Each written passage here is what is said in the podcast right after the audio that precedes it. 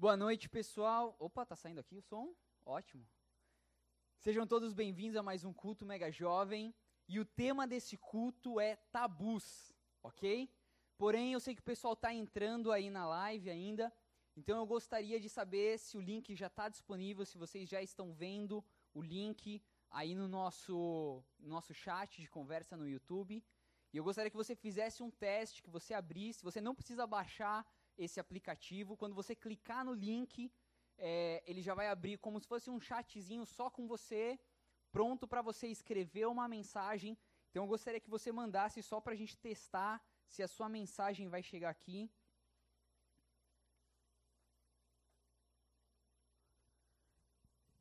Pode, pode só colocar um ok, só para a gente ver se está chegando, para nós conseguirmos interagir da melhor forma possível. E tem um campinho aí que ele, na, quando você abre ele na, de forma nativa, ele já está é, tipo bloqueadinho, mostrando que não vai aparecer é, você, não vai aparecer o seu nome. Só se você desmarcar, então no chat vai aparecer o seu nome, ok? Eu ainda não recebi mensagem de ninguém. Ó, o pessoal começou a seguir aqui, legal. Judá, Legal, Judá. Só sei que é o Judá porque ele colocou o nome dele, beleza? Não mostra para mim aqui quem é a pessoa, então as mensagens são restritas, ok? Então, pessoal, vou começar a dizer sobre o porquê que nós optamos em começar o nosso primeiro culto mega jovem falando sobre esse tema chamado tabus, ok? O que, que significa tabus? Tabus, o significado é uma palavra hebraica, que significa brincadeira, não é hebraico é, tabus significa tudo aquilo que é altamente sagrado, mas pro lado assim, por ser sa sagrado, não é tocado, sabe? Então, popularmente, a palavra tabu é utilizada para tudo aquilo que as pessoas preferem evitar falar por ser um assunto delicado, por ser um assunto que não é muito falado, por ser um assunto é, polêmico, enfim, uma coisa assim meio intocada. Por isso, que nós colocamos o nome tabu. Então serão três cultos, três sábados e três assuntos, ok? E antes de revelar qual vai ser o assunto desse culto, eu gostaria de dizer o porquê que nós sentimos de começar o primeiro culto mega jovem falando sobre tabus. Seguinte, na semana entre o Natal e o Ano Novo, eu recebi uma mensagem de um conhecido meu perguntando o seguinte: Ian, eu sei que hoje você é da igreja, eu, eu, eu não. Essa pessoa não se diz, é, não se considera cristã, e ele falou: Cara, eu gostaria de tirar uma dúvida sobre suicídio. E aí eu vi aquela mensagem, e quando eu li a mensagem, eu imaginei que se ele estivesse me perguntando sobre isso é porque talvez ele tivesse se deparado com alguém que ele conhecesse que talvez tivesse se suicidado.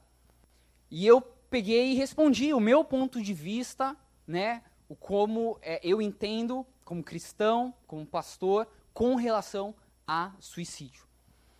E, e deixei aberto, né, respondi o que eu penso e falei, imagino que você possa estar me perguntando por é, ter, é, ter sido exposto a alguém em alguma situação, e ele então me disse o que é que tinha acontecido. Naquela semana, entre esse Natal e a virada de ano, a tia dele, a irmã dele, perdão, é, que era mãe de um jovem adolescente, havia é, tinha acabado de enterrar o seu filho que havia se suicidado no quintal de casa. Por qual motivo? Esse garoto, ele tinha sido adotado na sua infância por ela, era o único filho dela, e esse rapaz que me mandou a mensagem era tio desse rapaz, e considerava esse rapaz quase como um filho. Ele não era daqui da nossa cidade, era de uma outra cidade, mas na medida do possível ele sempre estava perto, enfim, cuidava, tinha um relacionamento com esse rapaz muito próximo, mesmo à distância. E ele me revelou que esse garoto havia se suicidado porque ele tinha acabado de descobrir, aos seus 15, 16 anos, que ele era adotado. E por ele ser adotado, né, ele não, não aceitava, não se conformava, o porquê que ele só ficou sabendo disso com essa idade, ele desconfiava, mas os pais meio que não sabiam lidar com, com isso, como dizer, se falava, se não falava. E esse garoto então pegou, mandou uma mensagem e disse que ele não tinha mais motivos de viver porque ele era adotado, ele não pertencia àquela família e ele tinha vivido uma mentira por vários anos. Ele acreditou nessa mentira.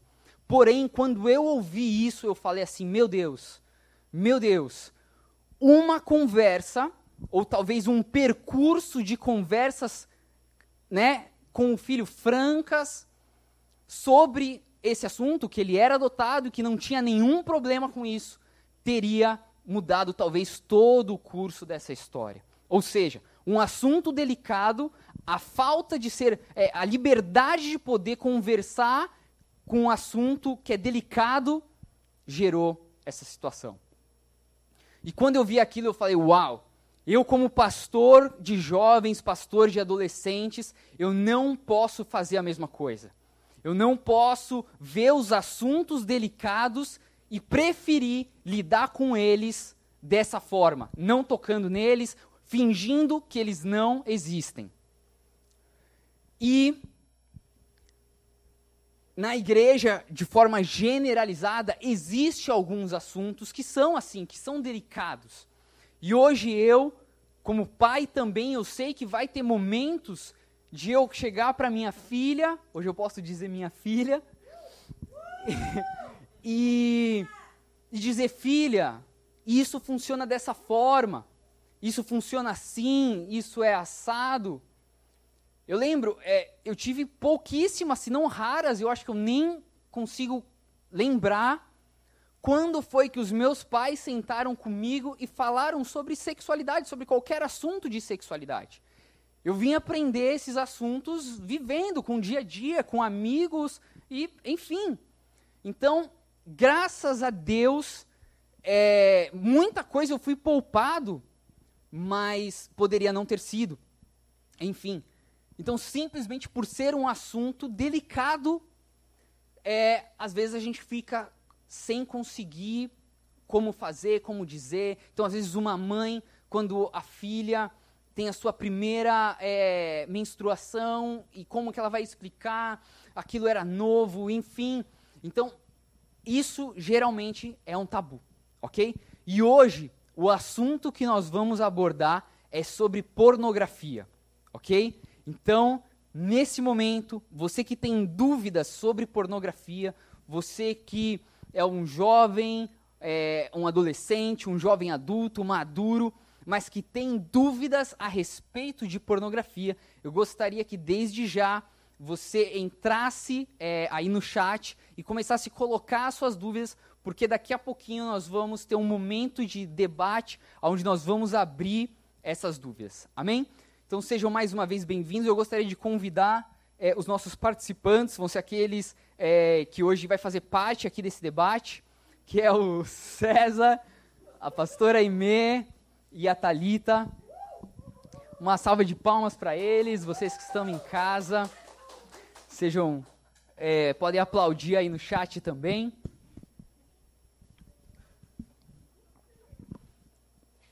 Cadê? Deixa eu ver.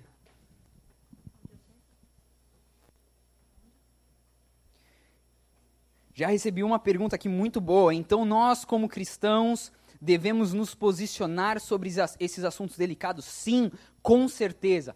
Vou te dar dois assuntos bem delicados que a igreja, às vezes, tem um pouco de dificuldade. Sobre a palavra profecia. É um assunto que, às vezes, é bem delicado, porque na história da igreja fizeram, às vezes, talvez, uso errado, uso indevido de profecia, e algumas igrejas optaram em se fechar. Não, não, não. Esse negócio de profecia dá muito trabalho, é melhor deixar ele lá encostado, vamos fingir que ele não existe, do que lidar com ele. Outro assunto também é volta de Jesus. Eu, eu reconheço que, muito no passado, mesmo sem fazer parte da igreja, há anos atrás, né? É, mas eu sei que muito se falou, não, é, pessoas dizendo, Jesus vai voltar tal data, Jesus vai voltar, e Jesus não voltou. E aí a igreja preferiu, não, não, não, peraí, sobre volta de Jesus, vamos deixar isso também de lado. ok? E o assunto que nós vamos tratar hoje também, e, os prós, e as duas próximas semanas vão ser assuntos delicados, ok? Podem sentar. Eu gostaria de, nesse momento, trazer é, primeiro a definição de pornografia. Pode colocar no primeiro slide, por favor.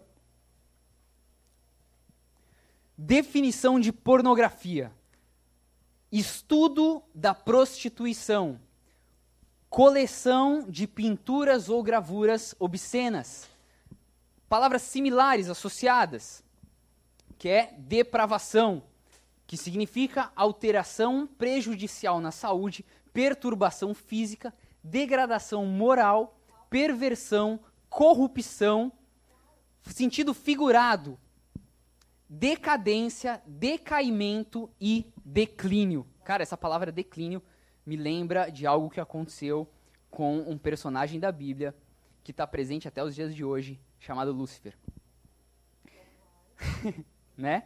Então, por que, que eu quero começar falando sobre é, o, o, o, a definição da palavra pornografia? Porque muitas vezes na igreja nós falamos sobre pecado.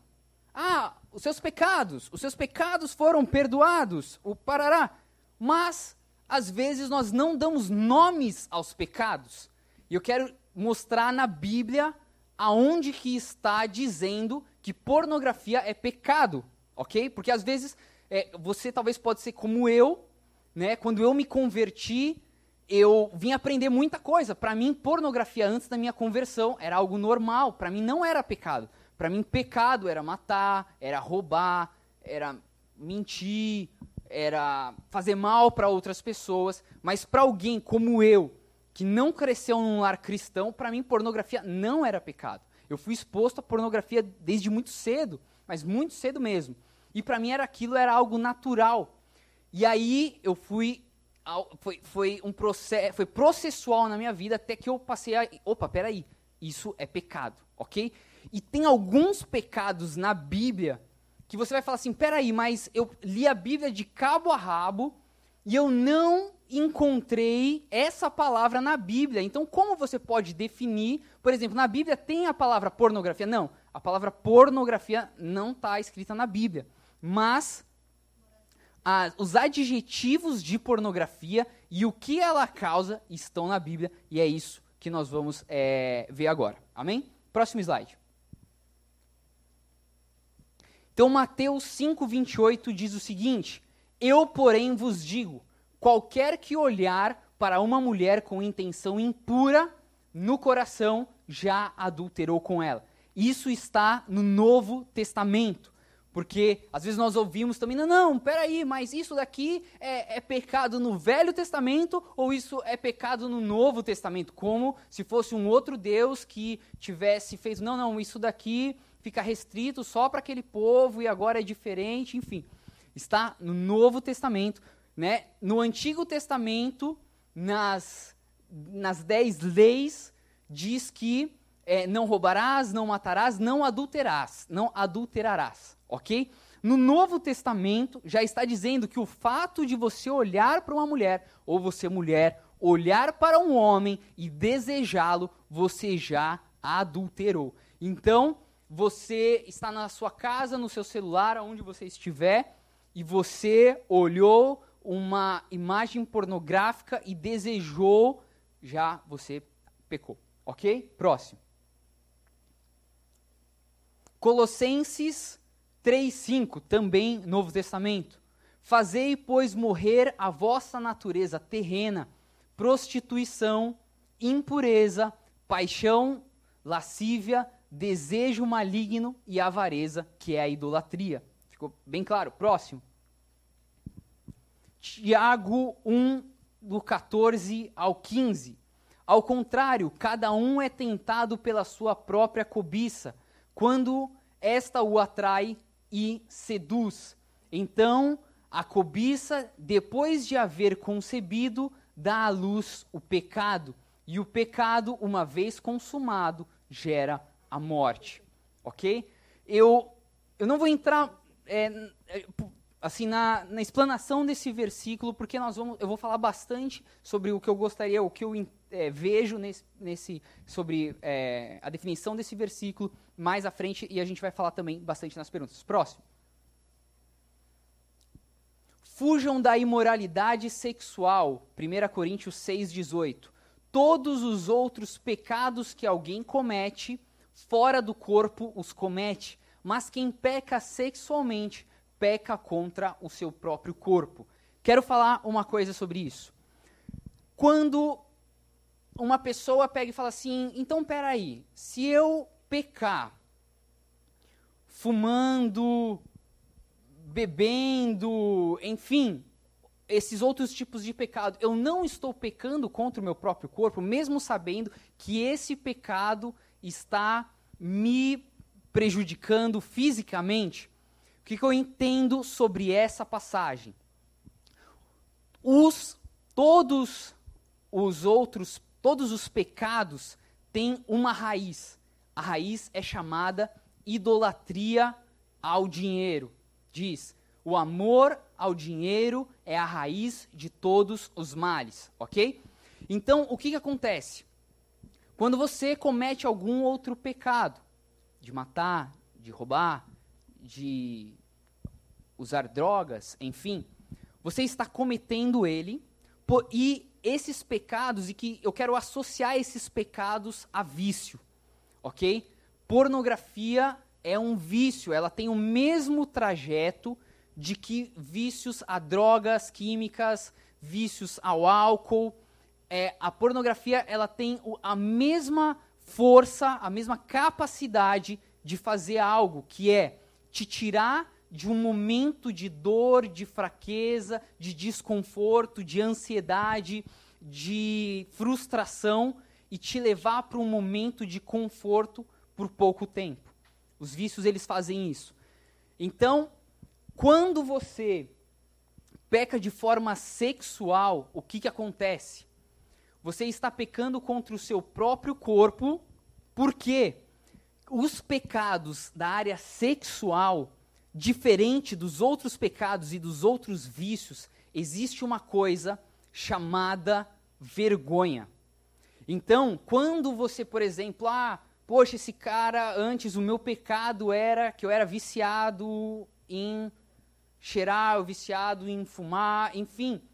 Geralmente as pessoas não têm muita vergonha de dizer que é, sofre, que, que vivem essa luta ou que, enfim, tem esse hábito né, para os amigos, mas os pecados da área sexual, tanto que quando Adão e Eva se viram nus no Éden por comerem o fruto proibido, a primeira coisa que eles fizeram foi se esconder porque eles ficaram com vergonha da sua nudez.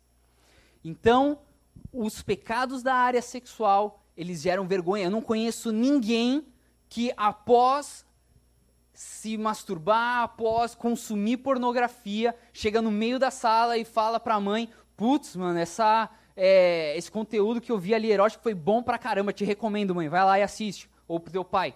Não. OK? Diferente de um pai que é alcoólatra e que os filhos sabem e ele bebe em casa ou ele bebe no bar e volta para casa e todo mundo sabe que ele está é, alcoolizado ou um filho que usa drogas, os pais sabem, no começo ele até esconde, mas depois não. Então, os pecados sexuais, eles afetam diretamente o seu próprio corpo, porque você é praticamente o único a ser afetado com ele, ok? Até aqui, até a consumação do pecado. Mas antes disso, a gente vai falar daqui a pouco sobre a cadeia que gira por trás da pornografia. Ok? Próximo. Eu gostaria de passar alguns dados, e esses dados que eu vou passar aqui, eles são dados desatualizados. Eles são dados de antes da pandemia, eles são de aproximadamente final de 2017, meio de 2017 para final de 2017. Então, hoje eu já sei, porque eu já, recebi, eu, eu já recebi um estudo, quer dizer, já ouvi um estudo que eu procurei muito, mas eu não encontrei ele, que era mais atualizado, mas que ainda assim era de antes da pandemia. E eu vou dizer o porquê que eu estou falando de antes da pandemia. 70% dos homens com idade entre 18 e 24 anos visitam sites pornográficos ao menos uma vez ao mês. A fonte que eu recebi depois diz que mulheres, basicamente igual a homens hoje, consomem pornografia. O dia preferido é domingo. E o porquê que o dia preferido é domingo? Porque geralmente é o dia que tem mais tempo, é o dia de descanso, é o dia que você está desocupado, ocioso. Chineses, japoneses, americanos e sul-coreanos são os que mais consomem pornografia. 89% de toda a pornografia na internet é criada nos Estados Unidos. Próximo. 266 novos sites pornográficos surgem na internet todos os dias. Todos os dias. Só nos Estados Unidos são gerados 6,7 bilhões de reais por ano com web porn, sites pornográficos. O lucro com esse mercado ultrapassou o tráfico de drogas e de armas. Ou seja, mostra que existe uma indústria milionária por trás e interessada em consumir conteúdo pornográfico. Se existe uma indústria milionária e gigantesca trabalhando por trás, significa que isso é lucrativo e rentável. E é lucrativo e rentável porque é viciante, ok? Próximo. Aonde? Peraí. Uh... Ah, volta um, por favor. A indústria pornográfica movimenta no mundo 97 bilhões de dólares todos os anos. Próximo. São lançados 11 mil filmes pornográficos por ano 37% da web, eu diria que hoje muito mais, é composta de pornografia. 90% das mulheres da indústria foram abusadas quando crianças. 1,4 milhões são escravas sexuais. Então, aqui a gente começa a entender o que é que está por trás produzindo parte do conteúdo. Ou seja, quando nós acessamos conteúdo e falamos assim: ah, poxa, mas isso é o meu é o meu prazer, é o meu momento de relaxamento, é idêntico como um jovem que compra maconha e diz: "Não, mas isso é só para eu relaxar em casa", e ele desconsidera que para ele relaxar em casa, ele está fazendo parte de uma cadeia de crime, de morte, de é, é, de enfim de gastos com segurança para fechar fronteiras, enfim, é a mesma coisa com pornografia. Quando você está consumindo pornografia, você está dizendo: eu preciso de mais conteúdo, produzam mais conteúdo e com isso, então, se for necessário abuso, então abusem mais. Se for necessário é, pais venderem filhas, porque é, é, é, rentável, faça isso. Se for necessário exploração, se for necessário é, tráfico humano, é, é a mesma coisa. É a mesma coisa quando você quer ter um passarinho na sua casa numa gaiola, porque você ama ouvir esse passarinho cantar, mas você está esquecendo que porque você está fazendo esse mercado existir, pessoas estão entrando é, e, e, na floresta e roubando passarinhos raros, enfim, é a mesma, a mesma cadeia. Faz sentido? Faz sentido? Próximo. Quer dizer, eu, eu, eu terminei aquele? Terminei? Ok. 22 milhões de brasileiros assumem consumir pornografia 76% são homens e 24% são mulheres. Eu falei, está desatualizado. Hoje, se você encontrar uma fonte mais recente, você vai ver que esses dados de mulheres é tão parecido quanto de homens. Ok? É, a maior parte é jovem, 50% tem menos de 35 anos e pertence à classe média alta. 49% pertence à classe B e está em um relacionamento sério. Ou seja, consumir pornografia é tanto para quem tem um relacionamento ou não. Não está associado se você é solteiro, é, se, se, é, é solteiro ou não, casado ou não. 69% são casados ou estão ou estão namorando. Próximo. 49% do público concluiu o ensino médio e 40% tem curso superior. A fonte desse estudo até aqui é um site de pornografia chamado Sexy Hot. 57,38% dos evangélicos acessam pornografia mensalmente. Igreja, mais da metade da igreja acessa pornografia com frequência. Amém? 67%, perdão, 67,19% pro, protestante histórico acessam pornografia, ok? 76,7% consideram a pornografia muito ruim. E, esses dados aqui do, dos evangélicos para baixo é só sobre cristãos, ou seja, o que, que acontece? Aqui, quando eu olho esses dados, eu vejo é um problema, é como uma droga, porque se metade da igreja acessa e mais da metade reconhece que é errado, está dizendo o que para mim? Eu acesso, eu sei que é errado, mas eu não consigo parar de acessar. É isso que esses dados estão mostrando. Próximo. Peguei algumas matérias e essas matérias já são bem atuais e, e é aqui que eu quero chegar com relação à pandemia. Gente, hoje a maioria dos acessos à pornografia é via celular, via mobile, via computador, via é, é, plataformas que estão com acesso à internet. Muito diferente do que no meu tempo, na minha infância, quando eu consumia pornografia. Que para eu conseguir ter acesso à pornografia, eu precisava, primeiro, que os meus pais não estivessem em casa. Segundo, encontrar algum amigo que tivesse conteúdo pornográfico na sua casa para me emprestar. Ou encontrar algum amigo que tivesse coragem de ir numa banca e comprar conteúdo pornográfico ok? Então era muito difícil. E o simples fato da dificuldade fazia com que eu acessasse menos. Hoje, com isso daqui na nossa mão, onde você acessa onde você está, onde você estiver, é, enfim, no seu quarto, no seu banheiro, fez com que aquilo que era difícil se tornar fácil e altamente viciante. Então, é, ou seja, Hoje, com pandemia, o que, que aconteceu? As pessoas estão mais tempo em casa, menos ocupadas, mais ociosas, mais propícias a consumir pornografia. Vamos lá. Uh, e peraí. É o, não, não, não. Eu acho que esse. Não era bem esse, mas vamos lá. Em um balanço anual mais recente, a plataforma informou ter registrado 42 bilhões de visitas em 2019, com a publicação de mais de 6,83 milhões de vídeos com audi audiência combinada de 169 anos.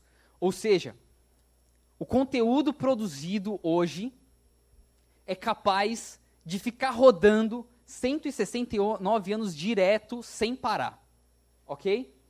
Mas a empresa não informou quantos moderadores emprega. É porque está fora de ordem, mas eu vou explicar o que, que isso daqui está dizendo. Isso daqui é fontes de um site chamado Pornhub. Pornhub? Estou falando certo? É porque eu precisava do primeiro só para confirmar aqui as informações. Se esse... É, ok. E seguinte, aqui é uma contestação da empresa de cartões Mastercard e Visa querendo romper contratos com uma grande empresa de distribuição de conteúdo pornográfico, alegando que esses conteúdos pornográficos. Oi. É, não, volta para lá, eu vou finalizar. É, essas empresas de, de, de, de cartões de crédito estavam contestando que essa empresa estava distribuindo, permitindo é, que esse site divulgasse vídeos de pedofilia, de abuso, de exploração sexual no meio é, de todo o conteúdo pornográfico. E eles estavam querendo romper porque eles não queriam apoiar, continuar apoiando esse site, sendo um parceiro de recebimento de finanças, ok? E o que, que esse, esses dados mostram para gente que hoje a pornografia é, migrou para um outro ponto. um ponto em que ela está hoje monetizada para toda a população. Como a televisão antes era restrita para um público que produzia conteúdo, que era no caso as emissoras de televisão e os artistas, e eles eram remunerados, é, monetizados pelo aquele trabalho. E com a chegada do YouTube, o que, que aconteceu? Abriu para todos se tornarem geradores de conteúdo e com isso receberem uma parcela por isso. Hoje, os sites pornográficos estão fazendo a mesma coisa, eles estão monetizando. Então, o que, que eles estão dizendo? Vamos lá, galera, produzam conteúdo pornográfico amador da sua casa, da sua forma, como você preferir, e nós estamos pagando por isso. Ou seja, os anunciantes, as pessoas que anunciam no meio desse conteúdo pornográfico, estão pagando centavos para você produzir isso. Ou seja, é, agora é um aumento de produtores de pornografia e um aumento de consumidores de pornografia. Mas volta lá para o primeiro. Era, era aquele outro lá que o, o tinha colocado. Olha lá. Pornhub revelou diversas estatísticas sobre o consumo de material pornográfico na plataforma, inclusive dos usuários no Brasil, que pelo jeito devem ser games em sua grande maioria. Segundo os dados do site, o termo mais buscado foi Overwatch. Sim, do jogo. Em outro dado levantado sobre as pesquisas que mais cresceram em 2017, Overwatch Rental lidera com o crescimento de 842%, um aumento absurdo. O segundo lugar, que é Anime Hentai, tem 321% de crescimento. Ou seja, aqui está mostrando e revelando o que eu entendo sobre essa estatística de que hoje a pandemia está só sendo assim um ambiente bem confortável, como se fosse uma incubadora para que a pornografia cresça ainda mais, que é o que jovens, adolescentes, muito conectados o tempo todo com a internet, jogos sendo influenciados por isso. E hoje, quando você olha os jogos, você vê eles bem, é, bem é, sensualizados, essa seria a palavra correta, bem utilizando bastante de, de, de, de uma figura bem que apelativa, é, sen, sensualizada. E, e, e, é o que tem mostrado aqui, ou seja, esse público que consome jogos, que tem facilidade com o acesso, está consumindo tanto jogo e pornografia que ele vai para um site pornográfico e procura é, conteúdo pornográfico com aquilo que ele gosta de jogar. Próximo, próximo, próximo slide. Aí, essa fonte é mais atual. Essa daqui é do de, é, final de 2020. Among Us teve mais de 4,7 milhões de buscas em site de conteúdo adulto. Ou seja, mesma coisa, cresceu usuários de um novo jogo, eles começaram a buscar temas pornográficos com o tema daquilo que estão jogando. Game que é fenômeno na internet, gerou milhões de buscas e quase desbancou Fortnite em site de conteúdo adulto. Ou seja, Fortnite também era um outro assunto, né? Segundo os dados fornecidos por Pornhub, as buscas por, as buscas por Among Us surgiram a partir do primeiro dia de setembro de 2020, período em que o próprio game começou a ficar mais popular em plataformas de streaming como é, Twitch, por exemplo. O maior número de buscas foi em 16 de setembro, ou seja, 16 dias após o lançamento do jogo, quando o título alcançou quase 700 mil buscas em apenas 24 horas. Após esse ápice, a média diária de pesquisa no site se manteve em 115 mil, ficando acima de Overwatch, um dos mais buscados de 2019, e abaixo Fortnite, jogo que está até hoje entre os mais procurados do Pornhub. Próximo. Acabou. Galera, quando eu olhei isso, para mim isso foi muito novo, porque eu tô pouco inserido em game. Mas recentemente eu instalei no meu, no meu celular é, Free Fire. Um jogo que assim já tinha virado febre, um monte de gente jogava, eu achava leso, e eu comecei a jogar e, cara, quando eu vi, eu tava, tipo, viciado em Free Fire. Mas tinha algo que me incomodava que sim, o apelo sensual muito forte. E olhando esses dados eu falei, uau. Ou seja, hoje os geradores de conteúdo e os consumidores de conteúdo, de conteúdo estão muito próximos. Ou seja, um site de pornografia está verificando que existe uma demanda por consumo pornográfico com esses temas. Hoje fica muito fácil produzir conteúdo pornográfico com esses temas. Amém? Esses dados eu queria lançar e agora é, eu queria abrir para perguntas, ok? Vamos para o nosso chat.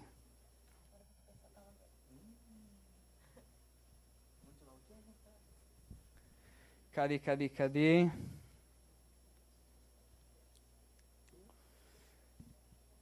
Vamos lá. Primeira pergunta. Eu posso sentar aqui? Fica, fica bom aí? Ok. Primeira pergunta, eu quero deixar livre para vocês três responderem. Ter contato com pornografia dentro do casamento é errado? Com certeza. Responde no. Tá. Tá funcionando? É, obrigada. É porque é difícil estar na Se televisão. tiver, tu mesmo vai lá, né? Porque a gente tá aqui reaproveitando. Ministério de Louvor, Ministério de Não, Som. acho que tá muito. Eu acho que eles estão testando lá, ver se tiver baixo, o Maverick aumenta. É, é, com certeza que é errado, porque você está trazendo algo de fora para dentro do seu casamento. Então, algo que seria só a dois, você querendo ou não, é aquele versículo que o senhor leu no Mateus. Antes, na Bíblia, você não tinha o celular ou internet para ficar olhando outra pessoa. Você tinha que olhar na rua. As pessoas olhavam na rua. Agora não, com inter... pornografia você está olhando para outra pessoa, desejando ela junto com aquela que você decidiu, decidiu consumir. Então eu acho que você está misturando. Talvez o desejo de a pessoa querer ter a pornografia dentro do casamento é porque ela não, ela está com uma dificuldade no próprio relacionamento com o cônjuge. Então ela está querendo apimentar, como diz aí o mundo afora, né, para você apimentar o relacionamento e tal, e ela Que acaba não funciona, confundi- né? É, e que não funciona, porque na verdade ou ela vai diminuir o total relacionamento dela com o cônjuge e aumentar para o mundo, entendeu? Ou ela vai sentir menos amada e vai querer buscar outros meios, entendeu? Fora a pornografia, que pra mim a pornografia é só uma entrada para outros meios sexuais. Tipo. É, objetos sexuais, sexy shop, Ah, brinquedinhos, Importante o pessoal saber. entendeu? Tipo o quê, né? Tipo brinquedinhos, coisas assim. né? é, Deixa de, de relação ali sexual com o com o marido, marido com a esposa. se masturbar sozinho e se se aproveitar sozinho, né? E deixou ali, pô, não vou mais precisar daquela pessoa. Porque é isso que acontece, né? Pra mim é esse. Amém. Isso é muito sério, é verdade. Quero falar uma coisa. Eu, eu ouvia de muitos jovens não casados que lutavam com a pornografia, dizendo assim, cara, eu não vejo a hora de casar, porque aí eu sei que vai aliviar a minha. a- eu- de eu ser tão tentado com pornografia. Quero dizer algo para vocês que estão nos assistindo. Casar não vai aliviar. Se você entrar no casamento sem ter vencido pornografia, você vai levar pornografia para dentro do seu casamento. Não está associado você ter um relacionamento sexual com a sua esposa ou com seu marido que você não vai desejar ver pornografia. Amém? Peraí, deixa eu só falar aqui uma paradinha. É, eu, vi um, eu vi um dado ainda agora aqui do, do seu slide que tem os jovens e de acessando pornografia de uma certa porcentagem. E depois vem os casados e namorandos com 70 e poucos por cento que acessam a, e esse é, é literalmente o cara que ele veio do, da solteirice assistindo pornografia. Ele casou. E ele acha que toda a transa dele vai ser um, um, um- um filme pornográfico. Entendeu? Sim, e aí ele se frustra e a única razão que ele tem para viver é aquilo ali. Sim. Então ele não é suprido no casamento, não supre a sua esposa, não se supre. Eita cacete. Então. É daí É. pra pior. Então. O que o César tá falando, eu, eu, eu pegando esses dados e eu tive acesso a essa mesma informação. Hoje, quando nós olhamos para o conteúdo que as pessoas estão. é, cara, tá chegando muita mensagem aqui, talvez a gente não consiga responder todas. E- É, ou, ou a gente pode estender até Não, quase lá- 10 Tá horas. online, então. É, quando a gente. é, perdi onde eu estava. Ah, sim. Hoje, quando nós olhamos para o comportamento das pessoas, né, e às vezes a gente fala assim: caramba, por que, que as pessoas estão se comportando dessa forma? Hoje, eu, eu achei que era o meu telefone tocando, de tanto que tá vibrando aqui, de chegando mensagem. É, quando eu olho isso que o César falou, eu consigo entender mudança de comportamento da sociedade por causa da influência da pornografia. E é justamente sobre isso. Esse, esse estudo diz o seguinte: um homem que acessa a pornografia e ele não tem, é, ele não é muito seguro de si e ele não consegue reproduzir na vida real aquilo que ele vê no conteúdo, no ator fazendo, ele, esse cara ele se sente super é, frustrado, inseguro. Isso mexe totalmente com a, a postura dele de homem, ou seja, ele se torna um homem frágil, omisso e que muitas vezes vai ter muita dificuldade de exercer a sua figura de homem num relacionamento, né? E, e a mulher é, que acessa a pornografia, ela, ela, ela também reproduz a mesma coisa. Ela entende que para ela se sentir amada, para ela se sentir desejada, para ela conquistar, ela vai ter que fazer as mesmas práticas do que aquela atriz faz. Ou seja, usar as mesmas roupas, fazer os mesmos gestos, seduzir da mesma forma, se, enfim, é, usar a maquiagem daquela forma, a sobrancelha arquear. Ou seja, todo o estereótipo que está inserido dentro da pornografia, a gente vê hoje é, no dia a dia. Ela traz o padrão pornografia pra dentro da cama dela no casamento. Exato, também.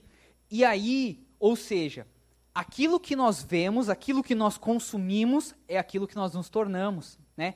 Então, é, nesse estudo, ele diz que 95% das pessoas são influenciadas. 5% das pessoas influenciam. E aí, o exemplo que, que ele relata é o seguinte: você está numa sala e só está você e uma pessoa dentro da sala. E essa pessoa cai no chão e começa a passar mal. O que, que é a primeira coisa que você faz? Só está você ali. Você vai lá e socorre. Por quê? Porque só estava você.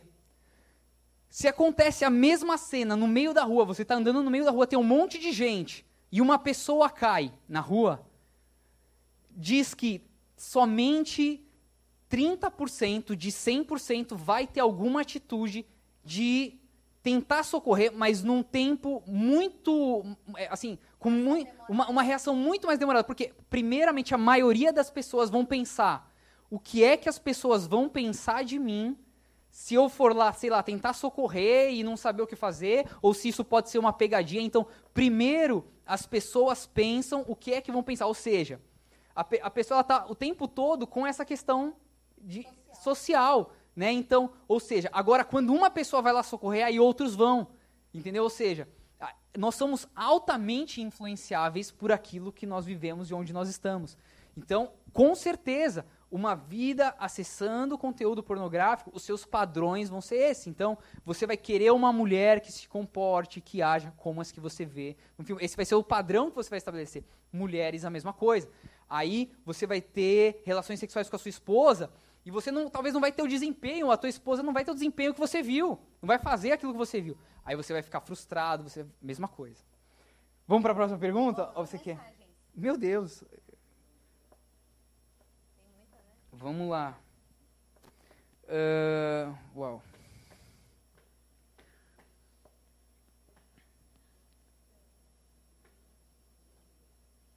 Uau, essa pergunta é bem importante para o nosso meio.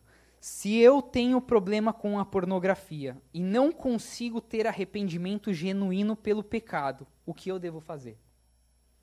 Entender primeiro por que é ruim, por que é errado. É porque eu acredito que o arrependimento ele vem quando você entende verdadeiramente que algo é muito prejudicial para você e para sua vida. Então, se não está tendo arrependimento, talvez você ainda não entendeu a profundidade do que é a pornografia e os danos que isso traz, tanto para a vida de solteiro quanto para a vida de casado. Ok, eu gostaria de responder uma pergunta aqui, bem interessante. O fato de olhar uma pessoa que lhe interessa e sentir também desejos sexuais não não seria opa, peraí ah tá não seria também porque tem, é, somos dotados de desejos e questões hormonal é, gente é assim ele está perguntando se ele se interessar por uma pessoa ou ela se interessar por um rapaz e sentir atração por ela, ou seja, é, ter é, atraço, atrações por aquela pessoa. Que ele, ele está dizendo assim, isso não seria normal? É, sim, é normal. Deus, inclusive, nos deu a habilidade de sentir atração pelo sexo oposto, ou seja, você isso mostra que você é saudável, ok? É, aonde vai ultrapassar é você ficar o tempo do não, então eu preciso é, ter o meu desejo aflorado por 495 mil mulheres que eu estou acessando aqui, é, ou homens, enfim. Não, não tem nada a ver. Mas você sentir atração pelo sexo oposto, isso é normal. Deus nos deu habilidade para isso. Né? Deus desenhou o homem para a mulher, a mulher para o homem, justamente. A, a atração sexual, ela é o início do ato sexual, né? Porque assim, se você pensar no sexo sem, vou usar uma palavra, sem o tesão, não é legal. Não é bom, não é agradável. Eu lembro, eu perdi minha virgindade com meu esposo, né? Este digníssimo. E não foi nada bom. Assim, foi bom porque eu amava, mas doeu pra caramba, não foi agradável. E até ficar bom, doeu. Passou um tempo doendo. Ficou nervoso, amor? Ficou nervoso? Não, não fiquei. Tranquilo. E você então, ficou nervosa, amor? Fiquei nervosa. Vai no tempo de vocês. Então, o que faz uma pessoa querer ter ato sexual não é porque só o ato sexual é bom, é porque tem toda uma atração sexual.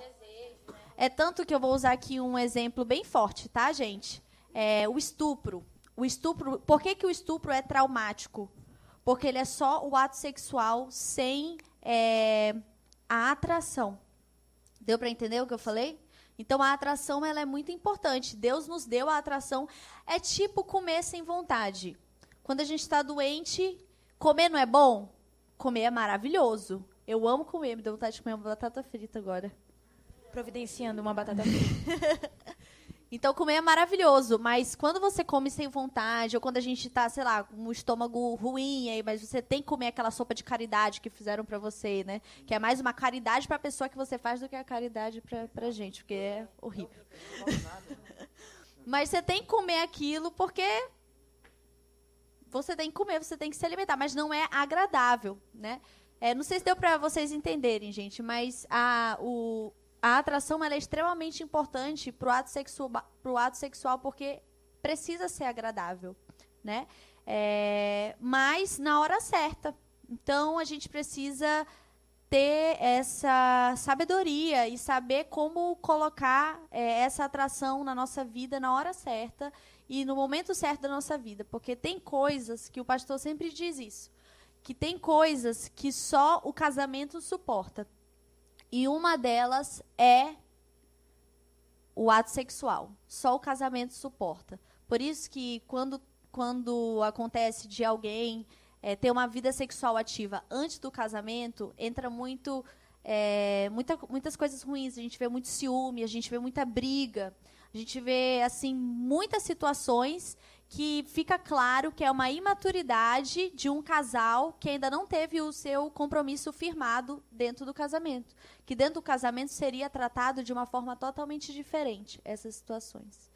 Então, Vamos tentar só responder, só para a gente conseguir atender rápido, o tá. máximo tá. é, de perguntas é eu acabei possíveis. respondendo um monte de perguntas. Eu gostaria de, de, antes de fazer uma próxima pergunta, só citar uma observação aqui que foi muito interessante isso é tão tabu que tenho até medo de o volume estar muito alto. Uma pessoa que está assistindo.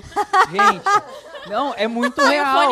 É muito real, né? A mãe chega. O que, que você está ouvindo é aí? culto? É da igreja. É, da igreja, galera. Isso é um culto, mãe, eu prometo. Não deveria ser Senta assim, comigo gente, pra né? assistir. Né? Para. Não deveria ser assim, porque isso é, deve ser um assunto conversado, discutido, é, lógico, com sabedoria, com as pessoas certas, mais, é, mais aberto, ok? É, pornografia pode ser considerada uma maldição hereditária? Assim, é, a gente tem aqui na, na igreja o Celso, né? A gente fez aqui. Então, eles uhum. ensinam bastante coisa sobre maldição hereditária. E, bom, a minha família toda tem. Todo mundo experimentou um pouco, né? Pai, avô, de pornografia. Então, veio. Então, eu acredito que é uma porta de entrada, porque a gente faz a escolha. Quando a gente não tem o um entendimento, por exemplo, de mim, os meus pais, como o senhor falou, né? Os meus pais não falavam sobre esse assunto. Então, uma criança, um adolescente, o pai falar isso com ele, na minha, isso há sete anos atrás, né? Hoje, tempos são outros. Mas era muito difícil explicar. Então, tende que quando eu tive contato com pornografia, eu não sabia nem o que era, mas achei interessante. Coisas novas, entendeu? Um ambiente sexua é, sexualizado, é, né? tipo assim, poxa, que curiosidade. Curiosidade, porque eu tinha cinco anos, então foi uma curiosidade, né? Aí eu peguei e falei, poxa, curiosidade e tal rentável, vendi produtos sobre isso aí, né? Revista, gente, porque eu era criança, né? Tu vendia? É, eu tirava do papai e eu vendia na escola pros meninos. Uau. Aí eu acabava ganhando também o meu lucrinho, né? Meu Deus. Uau. Tô brincando, gente, mas foi um erro. Eu não tinha no final, entendimento. Tu que começou esse lance Chocada. de pornografia rentável. Mas eu não... É. Tipo assim, aí depois eu fui entender que era errado, entendeu? Depois eu fui entender o que era aquilo, entendeu? Então, o que que foi eu entender? A porrada que eu levei. Uhum. Aí, então, eu sabia que aquele assunto os meus pais não poderiam saber, Sim. entendeu? Sim. Falei, poxa, então é algo que eu posso... apanhou. Eu apanhei. Entendi. Eu apanhei feio, com a revista, com que tudo, bom. entendeu? Então, só que eu entendi o que me levou. Me levou a esconder, uhum. né? Então, o que eu entendo que acaba, que pra mim eu acho que é um pouco hereditário, sim, porque é uma porta de entrada. Então, uhum. é, o, na verdade, o que pra mim é hereditário, porque pornografia, como a gente viu, tá ligado a ao estudo da prostituição, a prostituição, né? Então tá ligado à lascívia, a tudo isso. Então, se na sua família, nos antepassados, sei lá, a sua avó praticava prostituição ou algo, isso é uma porta de entrada para essa área. Então, para mim, tá conectado à maldição hereditária. Sim. Sim, por conta disso, por conta dessa porta de entrada. Satanás ele usa tudo que for necessário para enxertar isso na vida de uma criança, na vida de um adolescente, para a, continu, a continuidade dele também ter. Uhum. Então, porque leva a outras coisas, né? Sim. Então, e se eu considero um outro vício, como o alcoolismo, que nós consideramos, consideramos como maldição hereditária, ah, o meu pai é, era um alcoólatra, isso a mesma coisa a pornografia, né? Vamos para a próxima. Até que ponto pornografia é perdoada?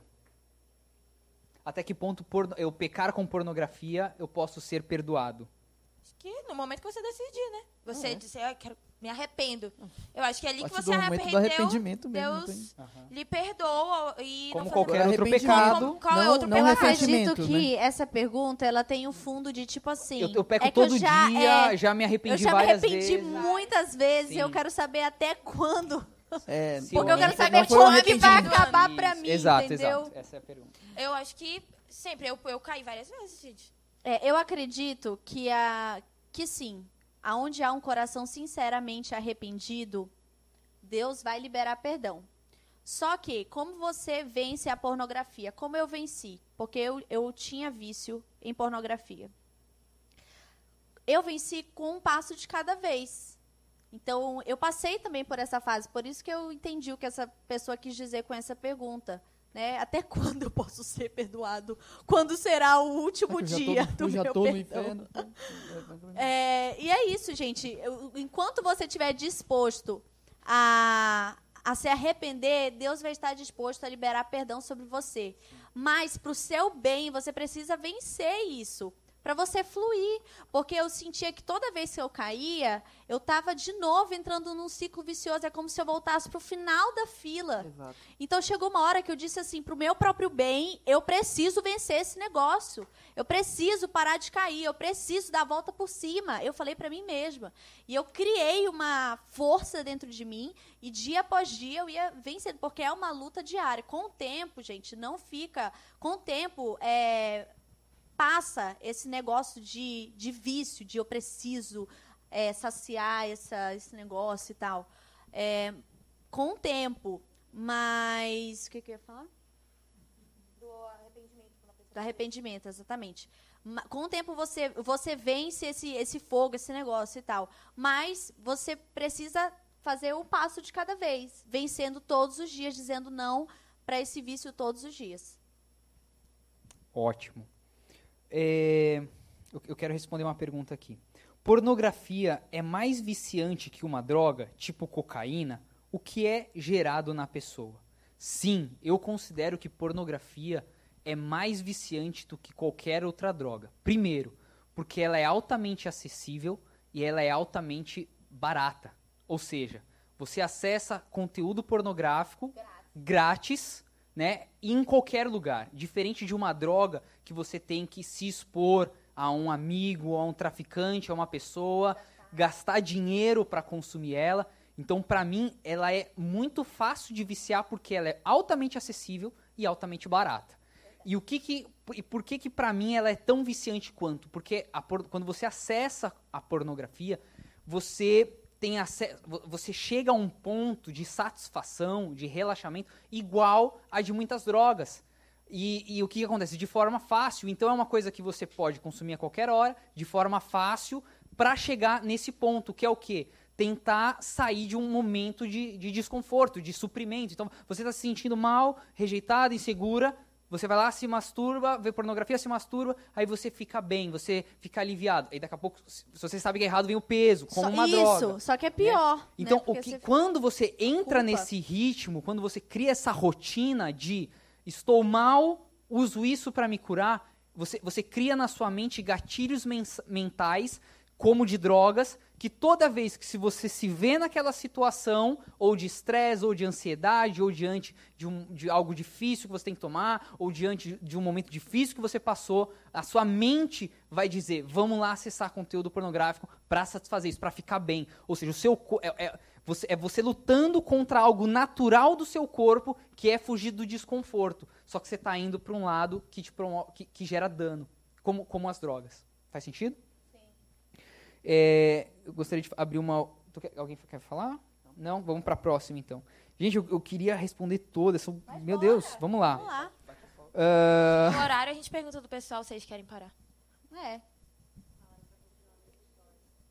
Continuar nos stories também a gente pode responder Ó, algumas. Eu gostaria de, de falar sobre masturbação, que é o que está nessa pergunta, porque eu sei que masturbação e pornografia, eles estão muito ligados, ligados, né? A pessoa, acho difícil uma pessoa só assistir conteúdo pornográfico e não se masturbar, Sim. ou a pessoa se masturbar sem ter acesso com pornografia, você vendo, sei lá, o azulejo do, do teu banheiro, pô, você tem que ter muita criatividade, enfim. É, então, uma coisa está associada à outra, né? É, conhecer o corpo em forma de toque, ou seja, se masturbar, é pecado? Uhum se masturbar. disso? Você assim, se, ó, se masturbar com a desculpa de assim, você precisa conhecer o seu corpo, porque é muito do que os sexi, sexólogos dizem. Não, você isso. precisa conhecer o teu corpo. Eu tenho você... 18 anos e eu tô. Será que eu tô me conhecendo? Pô, tá de sacanagem. Não, mas isso é verdade. Tem estudos que falam e é, aconselham adolescentes, jovens, a conhecerem o seu Sem próprio gesto, corpo. César. Entendeu? Então. É, amor, você é muito Esconder polêmico. É, então, eles aconselham, entendeu? Tanto que quando eu estava estudando, é porque são assuntos assim que eu acho muito interessante para falar, como se eu falou na, na igreja. É. Por exemplo, existe a fase da masturbação infantil, entendeu?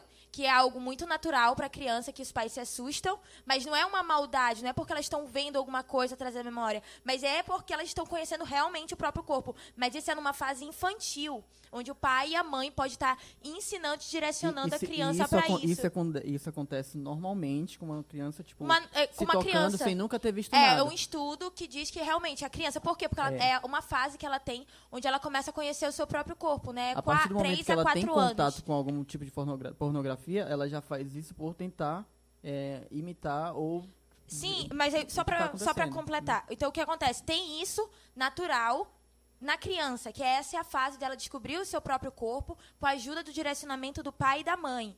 Quando os sexólogos eles falam isso para um jovem adolescente, para mim isso é mais uma desculpa. Sexólogos sem princípios bíblicos. Isso, né? sem princípios bíblicos, é, é, claro, porque o que a gente tem hoje é basamento bíblico mesmo, que Deus tem nos falado, porque para mim isso realmente é uma prisão, é um conteúdo do mundo para que os adolescentes se se prendam a isso, entendeu? Porque é um ciclo vicioso. Então, a masturbação em si, ela é para conhecer o seu próprio corpo, mas quando a gente denomina que os cientistas denominaram isso na fase da infância. Quando você chega à adolescência, para mim não tem essa necessidade, porque você descobre o seu corpo de uma outra maneira, sozinho. Quando você descobre seu corpo sozinho, você não sente a necessidade de ter uma outra pessoa. Porque quando você tem uma outra pessoa, você, não, você percebe que ela não te supre da mesma maneira que você supre.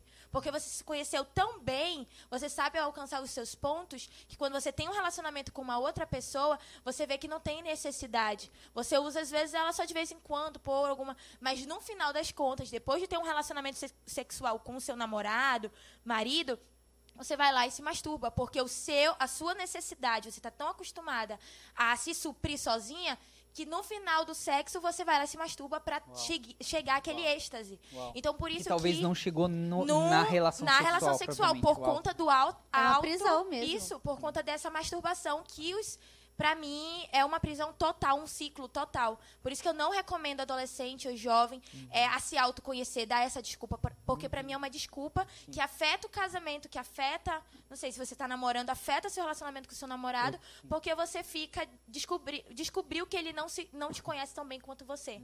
Aí você vai tentar ensinar ele Aí ele fica tipo assim, pô, aí vai tentar fazer, mesmo assim você não vai é, alcançar. É, entendeu? É. Então é um vício. Eu, é um eu tinha um amigo e eu acho que, que isso dá até margem para um, perdão, César, para um, um outro assunto que é o homossexualismo. Quer dizer, é. poxa, eu tenho relações com um homem e ele não me satisfaz tão bem. É. É, eu vou tentar para ver se com uma mulher ela me satisfaz como eu me satisfaço, né? Essa é uma das bases mesmo. É, eu, tinha um, eu tinha um amigo, ele era meu chefe, mas ele também virou meu amigo. Eu tentei muito, tipo, ajudar ele em relação ao casamento dele. Eu conversava com ele e tal. Apesar dele ser, tipo, eu ter acabado de casar, eu tava com três anos de casamento, dois anos. E ele. Não, eu, né? Eu tava com dois anos de casamento, ou um ano e meio, não sei. É, e ele tava com 10, 15. E ele conversava muito comigo, ele se abria muito. E ele tinha a mulher dele, ele reclamava que ele não estava sendo suprido. Olha só a situação desse rapaz. Ele, ele reclamava que ele não estava sendo suprido pela esposa dele. Ele tinha uma amante e ele chegou e ele falava para mim que ele não conseguia sair de casa sem é, se masturbar antes de sair para o trabalho. Oh. Então ele tinha uma esposa, uma amante, amante. e se tocava e, e, e, isso não era o suficiente. Não era, não, isso não era, não era passou o prazer, deixou uhum. de ser prazer, de, alcançou a prisão dele. Então isso eu denomino como autoconhecimento. Você se prende a isso. Então por isso que eu sou totalmente contra isso, esse tipo de. Porque para mim o autoconhecimento está na parte da infância onde Deus já determinou Sim. a criança se conhecer uhum. ali e o pai está orientando, explicando o que, que é aquilo. Então já está ali, já teve aquele momento, já uhum. passou da fase, entendeu? Amém. Amém. Vamos para a próxima. Pornografia não é só vídeos de sites específicos. Eles podem ser fotos e vídeos curtos em redes sociais como Instagram, Twitter, Tumblr, ou seja, está perguntando se pornografia é só eu acessar um site pornográfico ou em redes sociais, às vezes nudes, como hoje está extremamente comum e para mim é o reflexo de, de, de, de, de pessoas consumindo muito e entenderam que hoje a internet é um dos assuntos mais buscados e mais lucrativos é pornografia. Então, se a pessoa quer é, alavancar, por exemplo, ah, eu quero ter uma audiência, se eu produzo um conteúdo sensualizado, é, enfim, eu vou conseguir conquistar, enfim. Então ela está perguntando se isso também é, seria pecado, seria pornográfico. Eu acredito que a pornografia ela está muito presente no nosso dia a dia, nas séries, tem séries de séries né, de Netflix, etc e tal, que o conteúdo é super legal, o, o, enredo da história é muito legal, mas tem tanto tanta cena pornográfica que chega a ser assim não vale a pena. sabe? Então, eu acredito assim que que não, que para você ter um acesso a um conteúdo pornográfico, não, não precisa você ir num site pornográfico. É só você dar brecha ali para uma série. É, claro que tem, tem vezes que a gente é pego desprevenido, né? mas é, pelo menos é, são poucos os filmes onde o casal principal ou alguma ou algum casal, algum personagem do nada aparece eles lá transando. Não, sempre começa com um toque, uma história romântica e tal. Então você viu que já está apimentando o negócio, você está solteiro, você está se santificando, você está ali vencendo, você está vencendo a sua luta diária, já vai acelerando, já vai passando, porque acaba acaba despertando algo é, sensual, sexualizado. Tipo, o pastor é, falou que no game ele sentiu que tinha um apelo sexual. A gente sente quando algo tem um apelo sexual. Né? Às vezes em coisas, às vezes às vezes numa maquiagem que a menina está fazendo, a roupa que a menina está usando, você está vendo ali que tem um apelo sexual, é, num, num story, num, no Instagram. Então, tomar muito cuidado com, com isso, com essas coisas. Né? Principalmente nós que buscamos a santidade, que buscamos vencer essa, essa força da nossa carne. Né? né? Então, quanto mais a gente puder se proteger, melhor. Né? E está aí no dia a dia. Eu acho que a bateria está acabando aqui, pessoal. É, eu, eu queria responder mais algumas perguntas que estão bem relacionadas ao que a pastora está. Eu queria responder é, outras perguntas que falam, é, eu, eu ver é, histórias de, de sexo é considerado pornografia. Aí perguntaram Sim. aqui sobre é, versículos que falam sobre pornografia. Gente, é, os, não, não, ver, não. É, me cita versículos que falam sobre que pornografia é pecado. No começo da live nós falamos sobre é, os versículos, ok? Você não vai ler na, li, na Bíblia a palavra pornografia, mas você vai ver imoralidade sexual. Então, por exemplo, ah, eu estar lendo uma história pornográfica, um livro contando um romance pornográfico, é imoral? Se é imoral, é pecado. Ou seja, é, ah, eu ver, eu estou vendo ali o Instagram de uma mulher ou de um homem completamente sensualizado, imoral. É, por, é a mesma coisa, ok? É, considera o seguinte: se você tem dúvida de que ah, isso até aqui é pecado, até aqui não é pecado, é o seguinte: você acessa esse conteúdo abertamente para qualquer pessoa. Você, você não se sentiria constrangido do seu pai, da sua mãe, do seu namorado, da sua esposa, ver o que você está acessando. Se você tem vergonha, é, marido, compromissado, enfim, é, se você tem vergonha de que essa pessoa veja esse conteúdo que você está vendo, ou seja, está te tirando a tua liberdade de ver tranquilamente, isso é pecado. É tipo 99,9% que isso é pecado. Você está sentindo, é, você sabe, você está tá lendo, você está vendo escondido, é porque isso está associado a pecado, ok? É, gente, a, a, a para mim, a, a maior expressão de liberdade. Então você pergunta assim: eu tenho a liberdade de dizer não para isso? E aí eu sei que você pode, que está nos escutando, dizer é, como uma pessoa que é viciada em cigarro e diz: Não, eu tenho a liberdade, eu fumo cigarro há 50 anos, mas eu paro o dia que eu quiser. Né? Ou aquele vídeo daquela mulher que diz: Eu fumo maconha todo dia, mas eu não estou viciada. Né? Diferente disso. Então, se você entende que você olha e você não consegue dizer não, você tem vontade, você não consegue controlar essa vontade, ou seja, isso tirou a tua liberdade de dizer não. Tudo que tira a tua liberdade de dizer não é porque isso se tornou um vício na sua vida, ok? Então, para mim, a referência bíblica de maior expressão de liberdade é tudo me é lícito, mas nem tudo me convém. Ou seja, o que, que na Bíblia está dizendo? Tudo me é lícito. Então, fumar é lícito, pornografia é lícito, mas te convém. E te convém ou não te convém quando isso tira a sua liberdade de dizer não. Amém? Vamos para a última pergunta? Ou vocês querem estender? Mais duas. Mais duas, então. Vamos lá. Vou selecionar aqui. Alguém quer, alguém quer falar mais algum, alguma coisa que você lembrou? Alguma citação? Tá. Por que os pais não conseguem conversar sobre pornografia e sexo com os seus filhos? Meus pais conversaram. Quando eu tinha uns 10 anos, é, eles, eles sentaram, conversaram comigo e a minha irmã, que é um pouco mais nova que eu, mas eles perceberam que a gente já sabia o que era. e aí, engraçado, né? Hoje eu olho para trás e eu penso tão novinha, mas na época eu me achava já pré-adolescente. e aí eles conversaram, eles falaram o que, que era com o ato sexual de uma forma bem bem pura, né? Não foi uma conversa sensualizada, foi uma conversa honesta e foi muito muito bom, Porque quando eu é, tive essa questão, que eu estava lutando contra a pornografia na minha adolescência, eu me senti é, à vontade para conversar com a minha mãe e contar para ela as minhas lutas. Então, eu acho muito legal essa, essa, esse relacionamento de pais com os filhos, de, de ser sincero. Talvez o seu pai não foi sincero com você, mas você pode você pode fazer diferente com os seus filhos. Você pode ter é, gerar uma, uma proximidade com eles.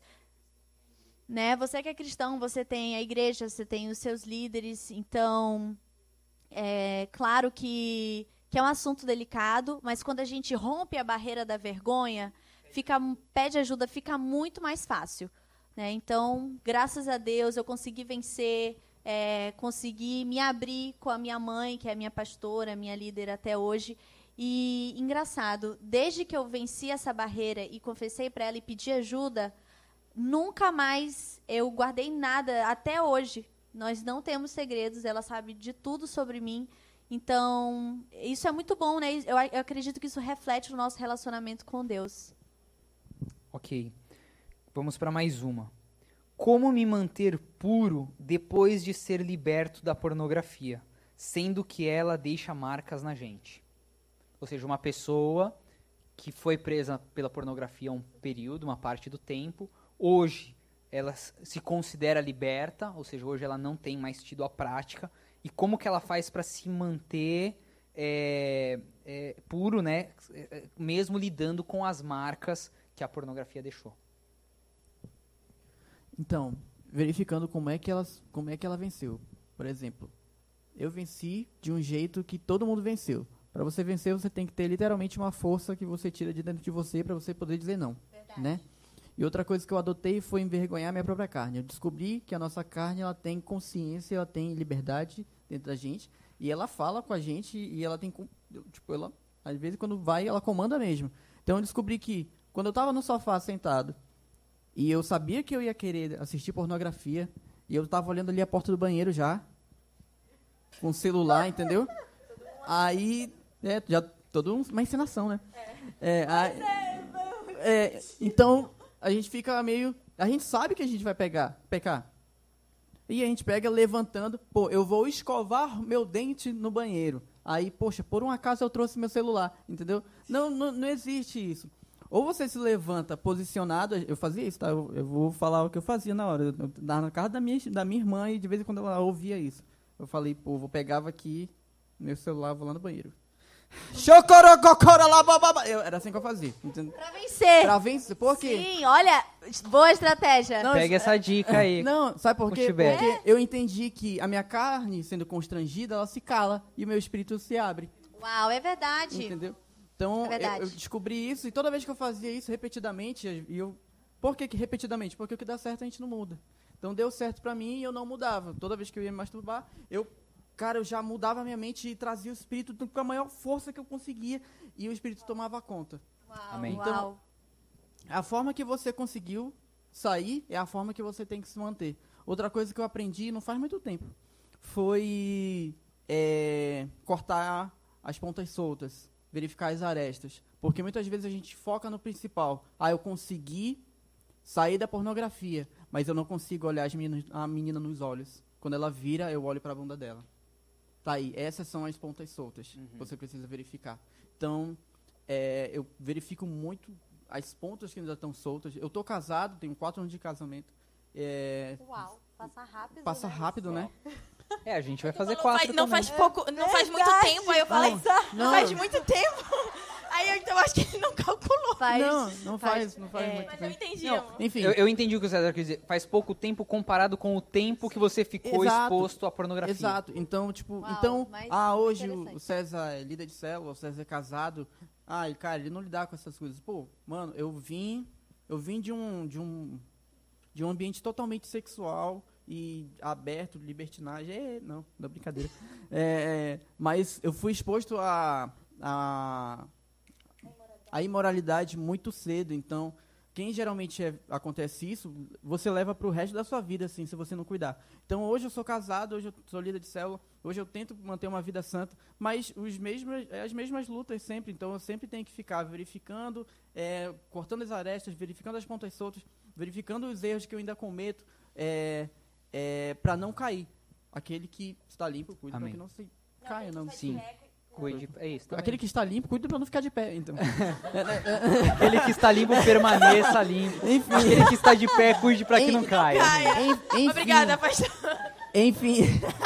Mas eu, te, eu, posso completar uma coisa? Não, só para terminar. A, a sua vida não é um filme pornô. A sua vida ela é, é uma vida em santidade, de acordo com o que você busca. Se você busca santidade, se você busca é, consertar os erros que você vem fazendo desde, desde não sei quando, você vai ter uma, uma luta incessante ali. Quando você achar que você conseguiu, você tem que cuidar como se fosse na primeira vez que você tivesse conseguido. E aí sim você consegue manter essa caminhada Amém.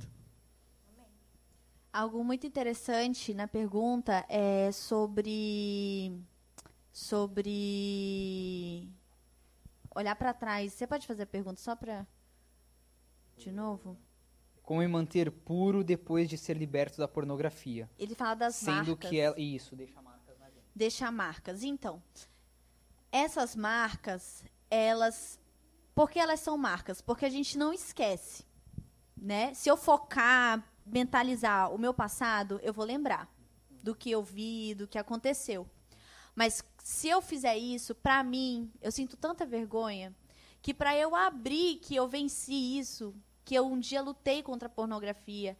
Foi muito difícil. Porque eu tinha muita vergonha.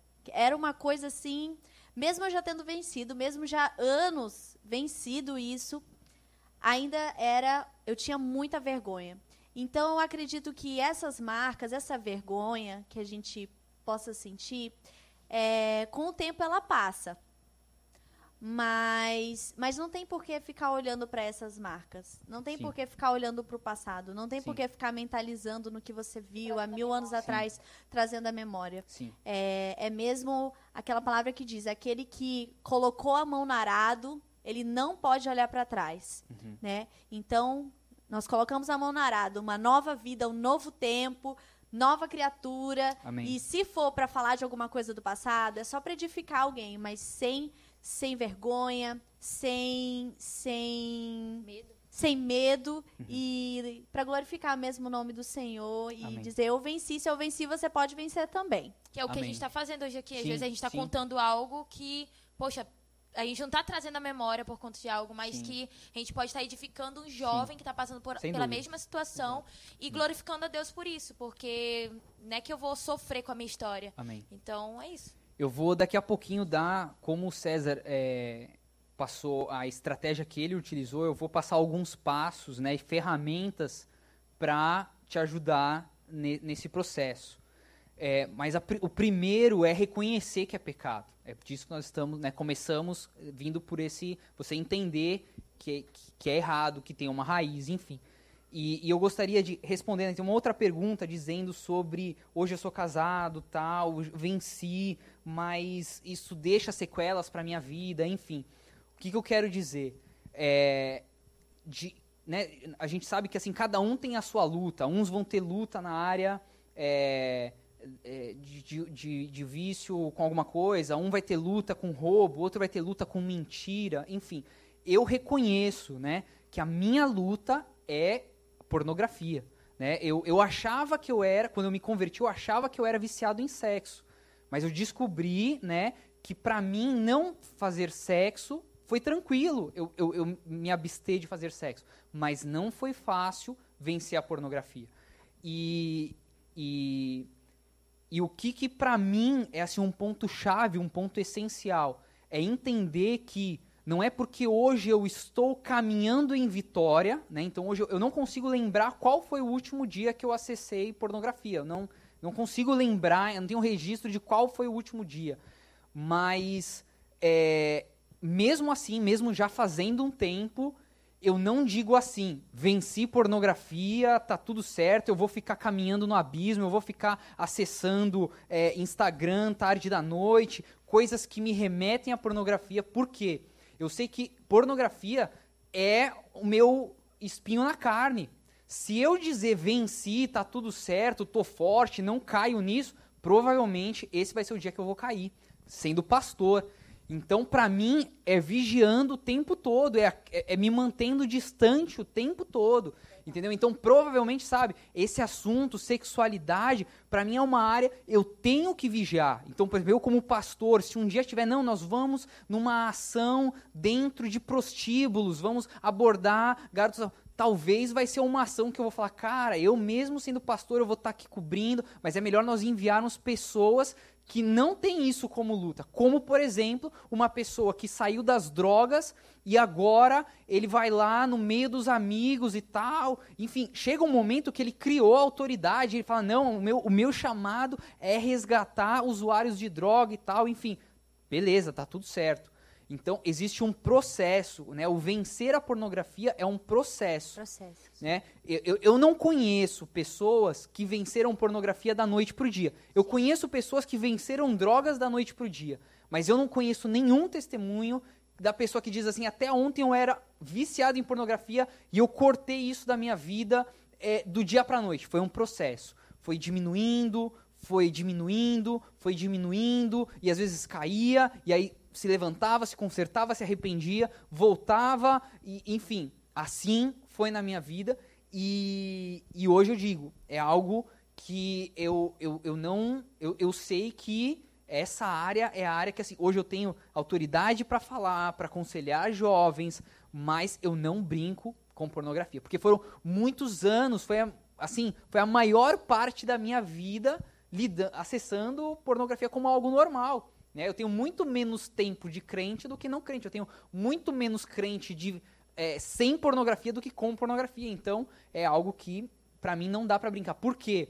O dia que eu falar assim, cansei, né? É, é, ou, dizer, é, perdão, o dia que eu falar assim, poxa, hoje eu venci, né? Fui tentado. Ser tentado não tem problema. Jesus foi tentado. Diz que Jesus foi tentado em tudo. Né? Provavelmente ele pode ser ter, ser ter sido tentado a algo relação à sexualidade, né? Tudo é tudo. Então, o dia que eu sou tentado e venço, né? Eu não tenho dúvida que Satanás, após me tentar, ele vira as costas e fala: beleza, você venceu hoje, mas amanhã eu vou te tentar de novo. Verdade. Né? Então, gente, vai, talvez vai ser pelo resto da, da minha vida, vida eu me mantendo longe. Amém? É, só para adicionar um negócio que eu pesquisei hoje e lá tava falando sobre o NoFap nos Estados Unidos. Tem um movimento, pessoas que são viciadas em pornografias, e ele recomenda passar 90 dias sem nenhum contato, no mínimo 90 dias sem nenhum contato com redes sociais, vídeos, algo que te conecte, que pode te lembrar a pornografia. E aí, para pessoas que já têm muito problema, eles recomendam de seis meses a um ano completo para você não ter contato com, nem com seu celular, nem com internet que te conecte à pornografia. E essas pessoas é um movimento é, com pessoas doentes do mundo mesmo, nada religioso.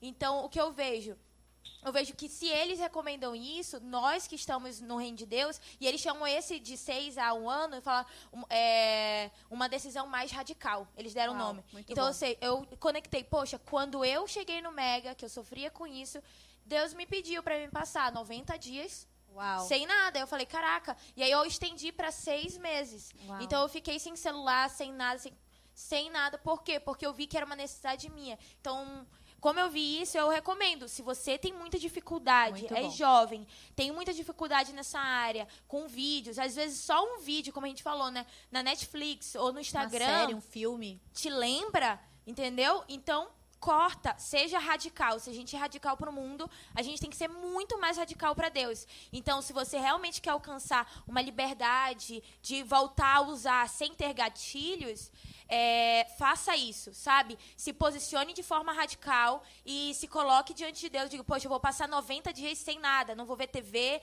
não vou ver o meu celular, só vou usar como chamada. Então, para mim, me ajudou muito a romper é, e isso, a poder voltar a ter uma vida normal, sem pensamentos impuros, sem nada, porque era muito pesado. Se você tem essa dificuldade, eu recomendo também, porque isso vai te ajudar a mudar, né?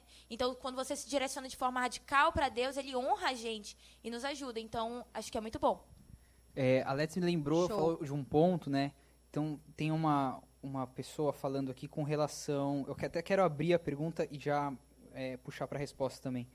Nunca cheguei ao orgasmo fazendo sexo, mas consegui com masturbação. Isso tem a ver com pornografia que usufruí? Sim.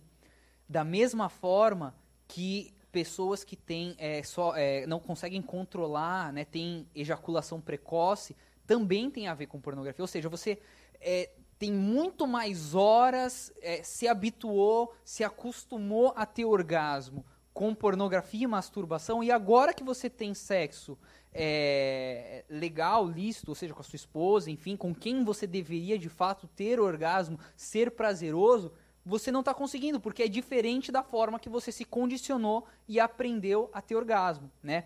Mas eu quero ouvir a opinião de vocês. É possível ter orgasmo, ou seja, é possível reverter isso? Eu que tive acesso à pornografia, é, ter agora é, orgasmo mesmo tendo é, não conseguir, ou seja, só conseguir ter com masturbação? É porque eu é minha experiência.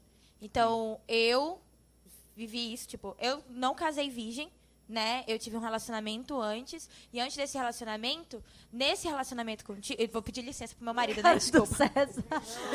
Nossa, mano, Gente, são, só me É vem porque são vida reais, nós somos muito reais curados. Não, é que só me pessoas. vem uma história na minha mente que é da minha primeira namorada, mas deixa aí, deixa aí. É uma história Qualquer- engraçada. Não, é, eu vou falar, vou falar, vai ser legal. Não, mas é porque a gente já conversou sobre isso, então tá certo? é algo que É o meu algo marido já resolvido sabe, tá resolvido e tal. Então era um problema meu. Muito o que bom, que muito aconteceu? Eu tinha esse problema sim de e nesse meu relacionamento com meu namorado, é, a gente teve relação sexual ativa e eu não conseguia atingir de modo nenhum isso. Então o que que eu fazia? Eu terminava com masturbação por conta do meu vício na masturbação e na pornografia. Uau. Então eu sofri muito com isso e a ponto de acreditar que mulher não sentia orgasmo, de que eu nunca ia sentir. Uau. Tanto que o meu desafio pra casar, tendo na igreja, é dizer, poxa, eu vou casar por um propósito, mas eu nunca vou me satisfazer sexualmente. Era nisso que eu acreditava. Teve a classe de noivos e a apóstola fala algo muito bacana, sabe? Ela ensina muito na classe de noivos sobre isso, mas ainda assim eu fiquei muito tensa e acreditando nessa crença, sabe? De que eu não vou alcançar, não vou ter, nunca consegui, então, e não vou nunca mais poder me masturbar porque é pecado, então não vou ter vez, né? Então, dentro do casamento, isso mudou, entendeu? Porque eu fui aberta com o César, meu marido, eu falei mesmo é, para ele, sempre a gente tem como base a transparência. Então, eu falei para ele que eu não conseguia, não alcançava. E como a pastora falou, sempre no início, por mais que eu já tive uma relação ativa, eu já estava um tempo sem, é, doeu, foi meio frustrante até para me conhecer. Então, eu ficava muito frustrada no início do nosso casamento e eu falava para ele. E juntos a gente foi tentando resolver. Até que depois eu consegui, eu cheguei. Então, uhul! Celebre Você vai chegar também! Você vai conseguir também. Beleza! Feliz, ó. Gente, brincadeira, mas é verdade. Eu fiquei Não, muito é, mas, feliz. poxa, Foi muito Poxa, tempo de imagina, ia jejum e ser oração. muito triste a vida toda, A cara. vida toda, aquela crença de que eu não ia conseguir. E tava disposta, E uma né? mentira de Satanás. Faz um celibato é, no casamento, meu Imagina. Deus. Gente, e uma é, mentira de Satanás. per- per- perdão, Thali, só algo me. Gente, é, eu tô pensando assim, né? Poxa, às vezes mães, pais que podem estar ouvindo isso e falando assim: Meu Deus, mas meu filho, adolescente muito novo, ouvir isso. Gente, se o, teu filho, sabe se o teu filho não ouvir isso da igreja, ele vai ouvir do isso. mundo de e vai errada. ser de forma errada, aprendendo, enfim. Provavelmente já sabe. Provavelmente já sabe. É, eles têm que ouvir, amém? E, e assim, uma grande mentira de Satanás é que, assim, eu já ouvi, gente, quando eu ouvi isso, eu fiquei muito triste. É, mulheres, homens, né, é, casais, perdão, casados, casados na igreja, casados em santidade, e eles, é, o ato, eles terem relações sexuais, eles, eles se sentem culpados, como se eles estivessem fazendo algo errado, errado, por terem relações sexuais, mesmo estando na igreja, casando Casado na igreja, casando em santidade, até hoje eles fazem e eles se sentem culpados depois, eles se sentem como se eles estivessem em pecado. Gente, é, Deus criou o sexo. O sexo é algo É bom, é de lindo, Deus. É, é de Deus e é para ser prazeroso. Então, se não é, É. se não tem sido prazeroso para você, é, converse com o seu esposo, se Peça você tem liberdade, também. peça ajuda, vá, vá a médico, sabe? Não, não faça disso um tabu, não faça disso algo que não, você é assim, você vai ter que acostumar com isso, e isso vai ser sempre Sofrendo uma luta, sozinho. sofrendo, é, e, e- inclusive leve isso pra Deus, então como a Thali, né, eu tinha, eu reconheci pro- não tem problema você orar pra Deus, Deus me cura, como se você estivesse pedindo pra Deus te curar de algo que é errado, tipo, gente, Deus foi. nos deu o prazer, né? Sexo pro homem não é, pro homem e pra mulher no caso, não é só pra reprodução também, Sim. é pra ter prazer também, é pra ser prazeroso. A Bíblia amém? diz, né, que a mulher, é, mesmo, a- é, mesmo sendo é, dolorido, né, vai doer. A Bíblia diz isso, vai doer, mas você vai desejar isso, você Uhum. vai querer isso. Amém. Porque realmente é algo que o Senhor fez, colocou no homem, né? E Satanás, ele não cria nada, ele só tenta deturpar. Sim, o, Né? o amor, que é algo lindo, a relação sexual, que é algo lindo, ele vai lá e perverte. Né? Perverte. Ele põe como se, E- ou seja, aí, ou seja, tudo que tá relacionado ao sexo é de Satanás. E não é assim. É, essa é né? uma das mentiras que caía muito, é, dizendo sobre isso, de que a mulher não chega, isso é só coisa de homem, então não, você não vai sentir prazer, não, você não vai ser suprida. Então isso é muitas mentiras que às vezes que vem na mente da mulher, é, e às vezes muitas mulheres não se convertem é, a Deus, não buscam a Deus por causa desse medo, porque elas são tão apegadas ao ato sexual, a relacionamento, que elas não querem vir para a igreja porque acham que vai ser muito ruim, não é normal. Mas é mentira de Satanás, porque hoje eu sei que sexo é de Deus, foi a obra de Deus, né? Então isso é um testemunho meu, algo particular que hoje eu não tenho problema em compartilhar isso, porque é algo bem. Na verdade, eu vejo que muitas mulheres têm esse problema, entendeu? Então, justamente, não. É justamente porque eu fui de encontro com isso muito cedo. Então, não acredite nas mentiras de Satanás. E é o que me ajudou muito, a pastora falou. É, eu tive isso, eu fui transparente com o César, mas no segundo ano de casamento, acho que a gente ia completar, eu estava fazendo aconselhamento e falei para ela sobre isso, que eu já estava até mais desanimada. Ia- então, ou seja, a gente buscou conselho na igreja. Às vezes eu não tinha os meus pais. Então, os meus pais, a mamãe veio falar pra mim usar camisinha um dia antes de eu casar, né? Ô, mãezinha. Então, ela falou, minha filha, leva a camisinha. Eu falei, ah, tá, tá bom. Então, foi só sobre isso. Foi a única conversa de sexo que eu tive com a minha mãe. E tudo bem, E gente. tudo se esse é bem. o seu caso, tudo Porque bem. a mãe, é assim, eu respeito a minha mãe, eu Sim. sei que é o limite dela. Talvez ela não teve isso Sim. com os pais dela. Então, eu respeito ela, converso, eu converso com ela, mas sem não julgo ela por pode isso. culpá-los, Não né? posso Ah, culpar. O que eu posso fazer é diferente com os meus filhos Sim. e agradecer a Deus que hoje E nos fazer É. disponíveis pra você que tá em casa. Então pra- hoje eu tenho os pastores, tenho os apóstolos, entendeu? Que fizeram diferença na minha vida, algo que os meus pais não puderam, que não conseguiram. Por conta normal, gente, não julgo meus pais por isso. Mas Deus colocou outras pessoas em minha volta e hoje eu sei que eu posso ajudar outros adolescentes, outras jovens com outros problemas que eu passei na minha adolescência. Então, é, então para você que mandou essa pergunta, há esperança para você. Amém? Falar aqui uma paradinha. Amém. Amém. Muito bom. É... Só rapidinho, por Tá, horário. tá César. só rapidinho. É... Isso. Uhum, uhum. Deu branco. não, não, tá, entendi.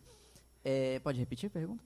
não, Qual é sério. pergunta? pode- É sério. Pode pe- Não, Qual não, não. pergunta? Essa, essa última pergunta. Ih, já fechei, César. Ah, beleza, então. Só pra lembrar. tá, tá, tá, tá, tá, tá, tá. Tá, expectativas. Tá. É, quando, na minha primeira relação, com a minha primeira namorada, é, Continuem colocando as perguntas, pessoal. A gente não vai responder aqui, mas a gente vai responder aí no chat. Eu sei que é possível, né, Let's? No Eu- stories do Não, não, Insta? não, não. Eu respondi aqui no programa que mandaram. Eu posso responder, não posso? Então a gente vai responder todas as perguntas. Eu sei que tá, tá chegando perguntas sobre sexo, enfim, o tema é pornografia, mas são.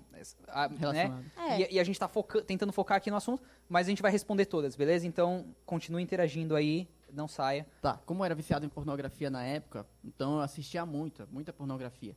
E aquilo ali veio de encontro, tipo, com a primeira vez. Então você tá ali e tal, e você quer, você coloca toda essa expectativa gigantesca de todos os filmes que você assistiu ali naquele momento.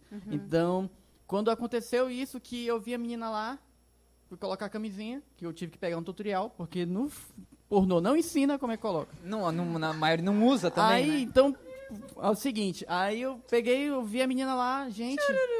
Não, não, não foi nem chururu. Foi tipo, quando eu entrar alguma coisa, eu tipo, gozei. Não entrou nada, não entrou nada, só tipo na minha mente, só na minha mente, assim. Aí ela, Atualmente já imaginou. já na minha, já na foi. minha mente já foi. Aí ela olhou pra mim e falou, acho que não tô preparado. Eu falei, certamente que não, é melhor não, é melhor pararmos por aqui.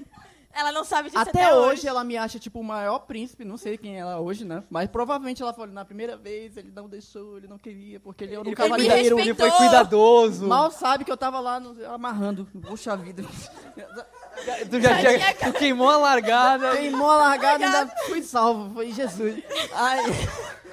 Só que. Talvez ela tá ouvindo e descobriu agora, Pô. né? Putz, Perdão.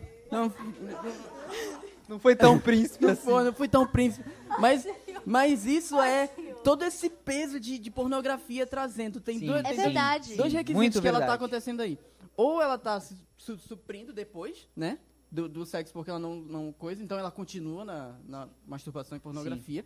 Ou ela está trazendo toda essa, essa perspectiva, ou como é que é outro? Expectativa de, do, do que ela viveu pra ela e ela não tá conseguindo chegar lá Sim. porque ela não tá vivendo o que.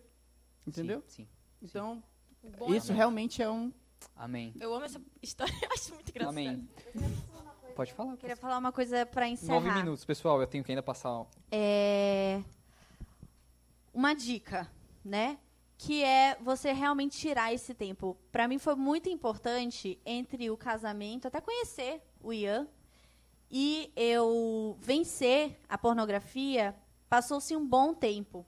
Então eu consegui ainda ter um, um bom tempo em santidade e, e purificação, digamos assim, que, que nos ajudou muito para entrar no casamento sem essas expectativas, sem essas, sem essas, esses ruídos, né? Essas influências que vêm de fora. Então isso é uma ótima dica, sabe? Se, se você está orando por alguém, mas você ainda está lutando contra a pornografia, veja isso como um livramento de Deus. Não importa a idade que você tem, né? A partir de 18 anos para casar. Eu estou falando para pessoas acima de 18 anos. Se você está orando por um casamento, se você está orando para Deus, você não está no três anos, você não é do mega reino, enfim. Ou se você está no três anos, é, olhe para esse tempo, se você ainda não venceu a pornografia, como uma bênção de Deus. Porque vai ser muito danoso você entrar num relacionamento em santidade ou entrar num, num casamento com esse vício. Então, aproveita essa chance que Deus está te dando de você se libertar disso. A Amém. força que você precisa para vencer está aí dentro de você. Não está em palavras motivacionais, não está fora. Está dentro de você. Deus Amém. colocou o Espírito dele dentro de você. O Espírito da sabedoria, da revelação, para você ter o entendimento de quem você é em Deus. Para você ter estratégias. Deus vai te dar estratégias. Deus deu estratégias para o César, para Thali, para mim, para o pastor Ian. Estratégias para a gente vencer essa, essa barreira que estava nos afastando de Deus e para a gente fluir. Porque quando você entra, gente, quando você pega. No início é difícil, mas quando você pega a engrenagem, você não consegue sacrificar tudo que você tem em Deus por dois, três segundos, às vezes, Sim. de prazer. Não vale a pena.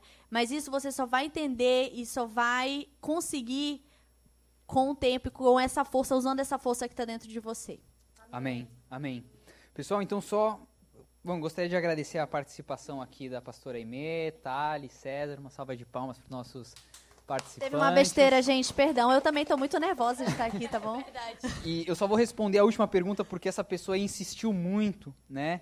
É, ele perguntou sobre, ele ou ela, enfim, sobre se desenhar ou ver desenhos é, erotizados, é, hentai, por exemplo, ou desenhos cartoonizados é considerado pornografia. É, com certeza, amém? É imoral. Se você olha para aquilo e, e- e se sente satisfeito, realizado com desenhos, eu diria é até uma forma é muito lúdica, né? Às vezes você é, tem, sei lá, um gosto ali que humanamente não tem, então você desenha ou você vê um desenho com aquela característica, aquela fantasia e aquilo te faz realizado, aquilo mexe com você, É, enfim. A, a, a área sexual ela tem uma profundidade gigantesca, gente. Ela, ela não tem fim.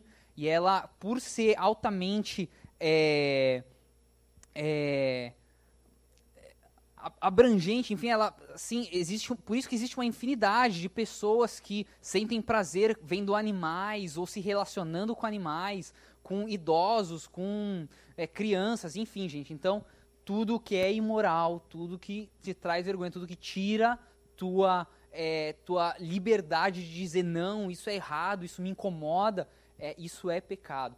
Amém? Eu gostaria então de passar rapidamente é, alguns, é, alguns pontos práticos para você que deseja vencer a pornografia.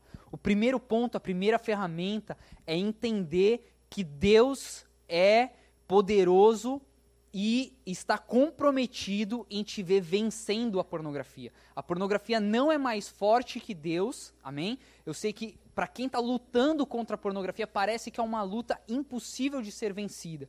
Em 1 Coríntios 10, 13 diz o seguinte: Não vos sobreveio tentação que não fosse humana, mas Deus é fiel e não permitirá que sejais tentado além das vossas forças. Pelo contrário, juntamente com a tentação, vos proverá ou lhes enviará livramento. Amém? Então entenda que é, é, você está sendo tentado demais nessa área, está sendo muito difícil.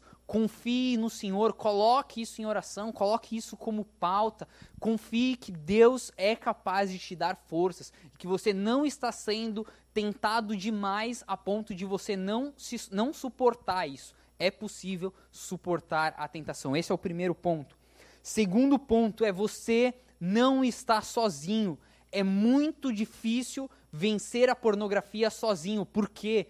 Porque ela traz vergonha e enquanto você continuar lidando com ela, só você e a pornografia, certamente ela vai continuar te vencendo. Então, busque ajuda, é, busque, nós como igreja, Igreja Mega Reino, nós estamos abertos para lhe ajudar, ok? Nós temos aqui conselheiros, nós temos aqui pastores, apóstolos, dispostos a caminhar esse trajeto com você, para você não fazer esse percurso sozinho.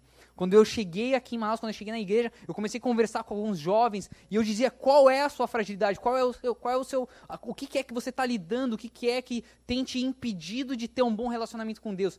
E, gente, ninguém abria. As pessoas, não, não, pornografia, isso não, isso aqui para mim não é problema. E de repente começou a pipocar, ou seja, as pessoas tinham vergonha de falar, tinham medo de falar, de se abrir, serem julgadas ou achar que todo mundo ia ficar sabendo. Gente, abra para as pessoas certas, ok? É, se você não tem um conselheiro, se você não tem essa pessoa, essa pessoa busque, procure uma pessoa que você se sinta confortável, confiante para abrir o seu coração, pedir ajuda e caminhar junto para vencer. Amém? Outro ponto é mudar hábitos. Gente, se você só orar, se você só buscar uma pessoa para ficar o tempo todo falando para ela, eu estou sendo, eu estou caindo em pornografia, eu estou sendo tentado, se você não mudar os seus hábitos, dificilmente você vai vencer a pornografia. É importantíssimo você mudar os seus hábitos. Seja agressivo, seja violento em mudar os seus hábitos que você já sabe que te levam para a pornografia. Então, exemplo, você entra no banheiro com o seu celular. Mude esse hábito, porque você sabe que o celular é por onde você acessa conteúdo pornográfico.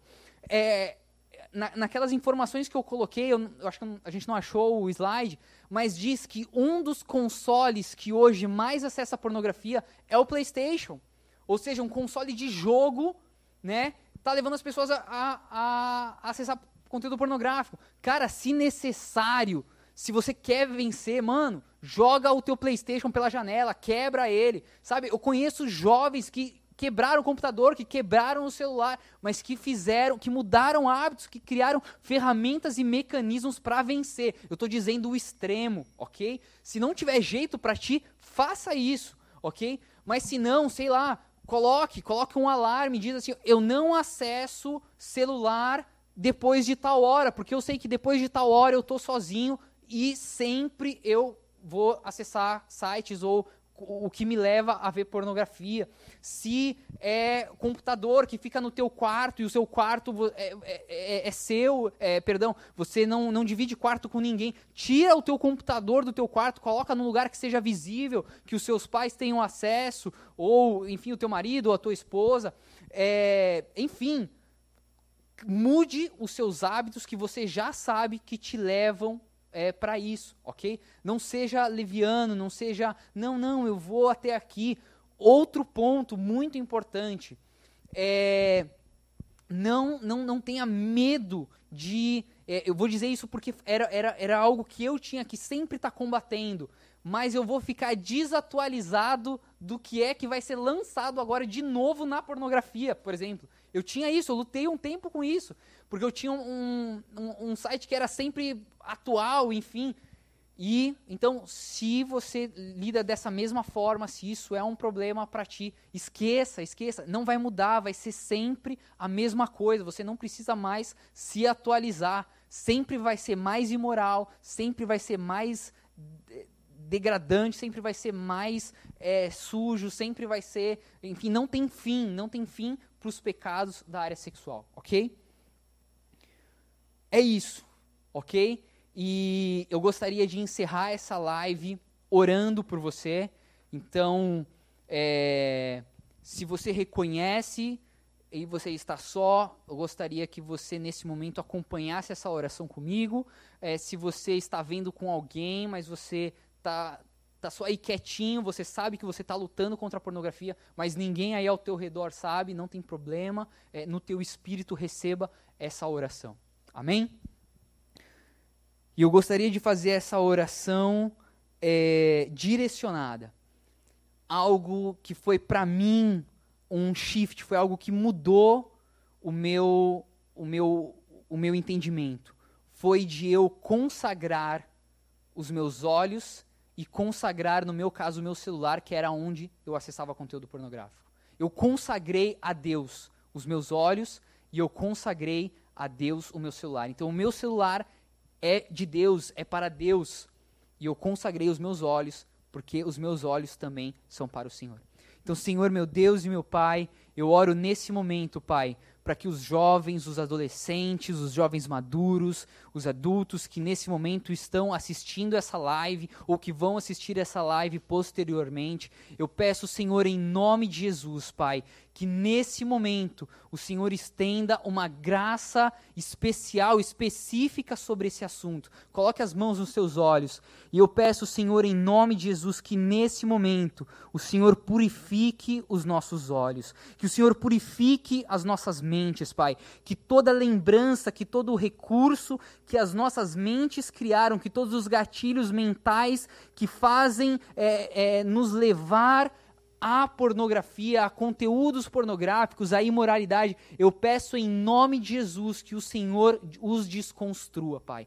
E eu peço, Senhor, em nome de Jesus, por um fortalecimento espiritual, Pai. Uma, inconformi uma inconformação, uma, um desejo de se inconformar em não aceitar isso para ti. Eu peço em nome de Jesus que cada um que está me ouvindo nesse momento é, se sinta inconformado e que não aceite mais conviver com a pornografia é, no seu dia a dia. Em nome de Jesus, em nome de Jesus, eu declaro é, jovens, adolescentes, homens vencendo, caminhando em vitória, Pai. Em nome de Jesus, em nome de Jesus, que esses índices venham a diminuir, em nome de Jesus. Nós pedimos, Pai, que essa indústria seja desconstruída, desmontada. Nós entendemos que se não tiver telespectadores, se não tiver aqueles que consomem, não tem mais por que essa indústria existir. E assim eu oro, Senhor, em nome de Jesus. Amém. Amém e amém. Deus os abençoe.